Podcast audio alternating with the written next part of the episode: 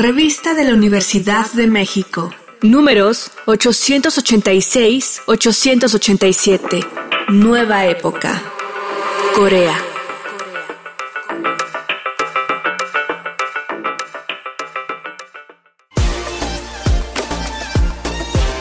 Bienvenidos al suplemento radiofónico de la revista de la Universidad de México. Yo soy Elvira Liceaga y este es el tercer programa que hacemos sobre el tema de este mes que es Corea, las dos Coreas.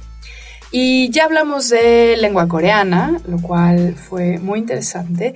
Ya hablamos también de las grandes diferencias entre Corea del Norte y Corea del Sur. Y ahora vamos a hablar de un tema que quizás sea el más recurrente cuando pensamos en las Coreas, el K-Pop que es Korean Popular Music o música popular coreana, una tendencia musical que es bastante fuerte y bastante masiva desde los años 90 y que sigue vigente como si fuera nueva. Nos interesa mucho saber cómo es que sigue siendo tan popular, cómo es que no caduca, cuáles son sus secretos, qué maquinarias hay detrás de este movimiento musical para seguir tan vigente. Y para hablar de este fenómeno, porque es un fenómeno, invité a una escritora, ella es cuentista, está publicada por Dharma Books, también es articulista, ella es Lilian López Camberos. Bienvenida Lilian, ¿cómo estás? Hola Elvira, muy bien, ¿tú cómo andas? Muy bien, gracias. Pues realmente muy interesada de que nos cuentes, primero que nada, cómo fue que llegaste al K-Pop, qué fue lo que te sedujo del K-Pop, porque te voy a hacer una confesión, yo pensaba que era un género musical muy de adolescentes y ahora que he estado buscando expertos en el tema, me he encontrado a mucha gente de mi edad e incluso más grande que disfrutan mucho del K-Pop. ¿Qué es lo que más te gustó a ti cuando lo descubriste?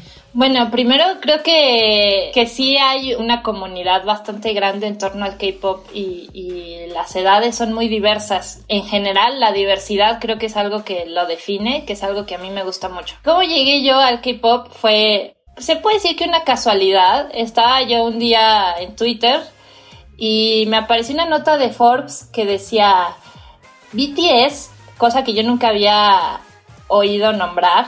Decía BTS destrona a Taylor Swift en el video con más vistas en menos de 24 horas. Y yo dije, ¿quiénes son estos? O sea, ¿qué es, qué es un BTS, no? Entonces entré a leer la nota y hablaba de, de un video de ellos que se llama Idol. Vi el video y me hipnotizó. O sea, fue, fue una situación muy, muy inmediata de, de fascinación porque reunía muchas cosas que a mí particularmente me gustan y me han gustado mucho, ¿no? Había algo ahí de lo andrógino que a mí me encanta, maquillados, estilizados, una forma de llevar la masculinidad que, que me llamó mucho la atención, que era algo a lo que no estoy ni creo que estamos acostumbrados, por lo menos en Occidente. Me encantó eso y luego me encantó la coreografía, la fluidez de los movimientos, la dificultad. Y pues la música, la música era un pop como cualquier otro pop, la verdad, pero tenía ahí una, una mezcla de géneros y de, y de cambios como abruptos entre las partes de la canción que me llamó mucho la atención, que fue como una hipnosis y fue inmediata. Oye, y dime una cosa, esta perfección de tanto en el baile como en los rostros de estas bandas, porque hay que decir una cosa para quienes nos están escuchando que quizás nunca hayan visto a BTS, si es que eso es posible, si es que se puede vivir sin saber quién es BTS, que son estas bandas de grupos de hombres o de mujeres jóvenes absolutamente perfectos, en una definición, como tú dices, bastante transgresora de la belleza, porque los hombres son un poco andróginos y las mujeres son un poco muñecas, y hay algo como de la perfección, pero que creo que se contrapone a cierta vulnerabilidad de las letras, ¿no? Como que las letras hablan mucho de desamor, de fragilidad, de nostalgia, eh, ya me dirás tú, pero en esta perfección ¿qué es lo que las hace o los hace a las bandas tan coreanos? Porque ya habíamos conocido en Occidente las boy bands, ¿no? Como los Backstreet Boys o como NSYNC y estas otras bandas que también en los noventas nos causaron como mucha fascinación, cierto placer de lo que viene en serie, ¿no? El fuerte, la romántica, ¿no? Como las Spice Girls, la deportista. ¿Qué es lo coreano en estas bandas? Claro, nos podemos ir por el cliché de hay una especie de organización cuasi militar en estos grupos desde su periodo de entrenamiento, porque todos ellos pasan por, lapsos de entrenamiento que se pueden eh, extender por años. Eh, y al final puede, puede resultar que no los elijan para formar un grupo. Entonces sí, hay, disciplina, hay, hay, hay una cierta respeto a la jerarquía eh, y sobre todo un trabajo obsesivo, o sea, hay una cultura al trabajo y al, y al darlo todo y a la autoexplotación incluso, que es muy propia de los grupos y que los vuelven tan impresionantes y tan distintos de los, de los grupos que conocíamos eh, en Occidente que claro, sí, tenían sus personalidades definidas, eso también está presente en el K-Pop. Un músico de una banda que se llama Epic High Tablo decía en un documental que de hecho está disponible en, Netflix, Explain se llama, él decía, claro, son como los Avengers, no puedes tener cinco Tonys Stark, ¿no? Cada uno tiene que tener una personalidad distinta para poder formar el grupo, ¿no? Eh, pero justamente ese trabajo los distingue porque el nivel de las coreografías, el nivel de, personas que trabajan en un solo track, incluso en las mismas coreografías son varios coreógrafos, eh, es un trabajo en equipo muy delicado, muy grande y millonario. Y creo que eso quizás es lo que lo hace muy netamente coreano. Y dentro de estos aspectos súper coreanos, también está la capacidad de lo que acabas de decir, como del equipo detrás de estas bandas para llevarlos a un nivel que es prácticamente pues como una especie de propaganda de Corea del Sur. Hay muchas cosas de Corea del Sur que se exportan uno es el K-pop, pero otro puede ser la belleza, otra puede ser la tecnología. Entonces, como esta, esta industria, ¿qué, ¿qué hizo diferente? A mí me parece muy interesante el fenómeno de cómo en Corea se encontró una manera de exportar un bien intangible, como es la cultura.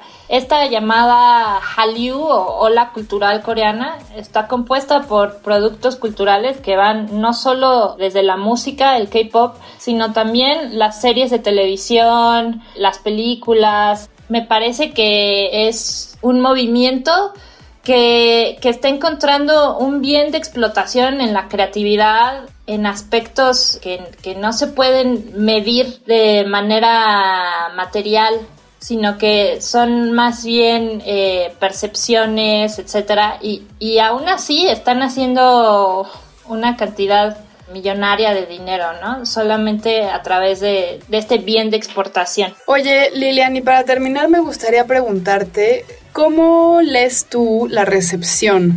Porque es muy impresionante. Creo que yo ahí sí nunca había visto tal nivel de pasión por un grupo. O sea, puedo ver lo que pasó con los Beatles en documentales, porque yo no estaba viva en ese momento de la historia. Y se parece mucho a lo que generan estas bandas. O sea, un nivel de entrega y de coleccionismo y de obsesión muy impactante que, me parece casi histórico, porque además eh, se habla, por ejemplo, de grupos que se juntan en barrios marginales a replicar las coreografías del K-pop, lo cual ha sido también pues aprovechado para crear eh, dinámicas sociales en lugares que antes eran peligrosos y ahora la gente toma el espacio público porque lo hacen en los parques, ¿no? O sea, como que hay algo que me imagino que no estaba tan calculado en esa industria mercadotécnica aplastante que se propuso pues reunir todo el dinero que pudieran y que es el efecto que genera en las personas. ¿Tú cómo lo ves?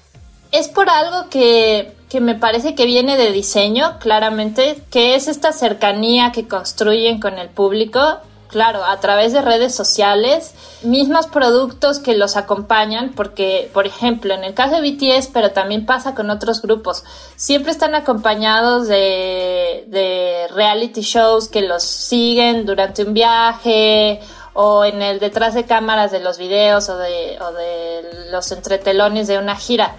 y esa especie de mostrarlos siempre en sus momentos más humanos y vulnerables, crean un vínculo que, que, es muy emotivo en las personas que lo siguen. Que tengan, por ejemplo, estos videochats con las personas, entonces se crea una especie de cercanía que, claro, que es artificial, pero que sí hay una especie de, de relación muy cercana, de empezar a, conocerlos y a conocerlas de, de, cierta manera, ¿no? Como si en un grupo estuvieran mezclados tus músicos favoritos, tus actores favoritos y los personajes de tu programa favorito, ¿no? O sea, es una narrativa que se desborda y también tu equipo de fútbol favorito, ¿no? O sea, es como una especie de acompañamiento que no pasa solamente por la cuestión de la música, ¿no? Sino que va por la interacción, por el seguimiento de una narrativa que se desborda a través de los videos, etcétera, ¿no? Y a mí me parece súper interesante y, y súper positivo el sentido de comunidad que generan por ejemplo, lo que mencionas de las coreografías, se hace en toda clase de zonas, ¿no? Y entonces hay una especie incluso de apropiación del espacio público de estos chicos que me parece buenísima, ¿no? Entonces, creo que sí, todo está basado como en una especie de, de componente emotivo esa es como creo que la base de ese fanatismo y de esa intensidad que provoca. Pues muchísimas gracias Lilian, es muy interesante, muy familiar y a la vez muy desconocido y realmente muy, muy interesante. Eh, para mí es muy desafiante tratar de acercarme a todo este fenómeno porque rompe realmente con muchos esquemas y bueno, por eso escuchamos lo que escuchamos y vemos lo que vemos, ¿no? Porque nos pone en otro lugar. Muchas gracias, Lilian. No, gracias a ti, Elvira. Hemos llegado al final del programa. Si quieren leer más sobre Corea, les recomendamos los artículos el pequeño dragón de uñas afiladas, de Verónica González Laporte, y El K-Pop y la generación Z, mucho más que solo música, de Valentina Granados Garone. Ambos artículos se encuentran en el número de este mes de la revista de la Universidad de México. Pueden consultarla gratuitamente en www.revistadelauniversidad.mx. En Twitter, en Facebook y en Instagram nos encuentran como arroba revista-unam y sobre este programa pueden escribirnos a arroba shubidubi. Gracias a Frida Saldívar y a Yael.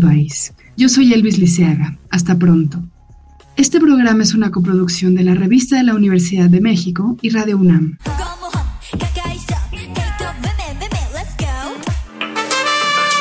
Consulta esta entrevista y las anteriores en radiopodcast.unam.mx.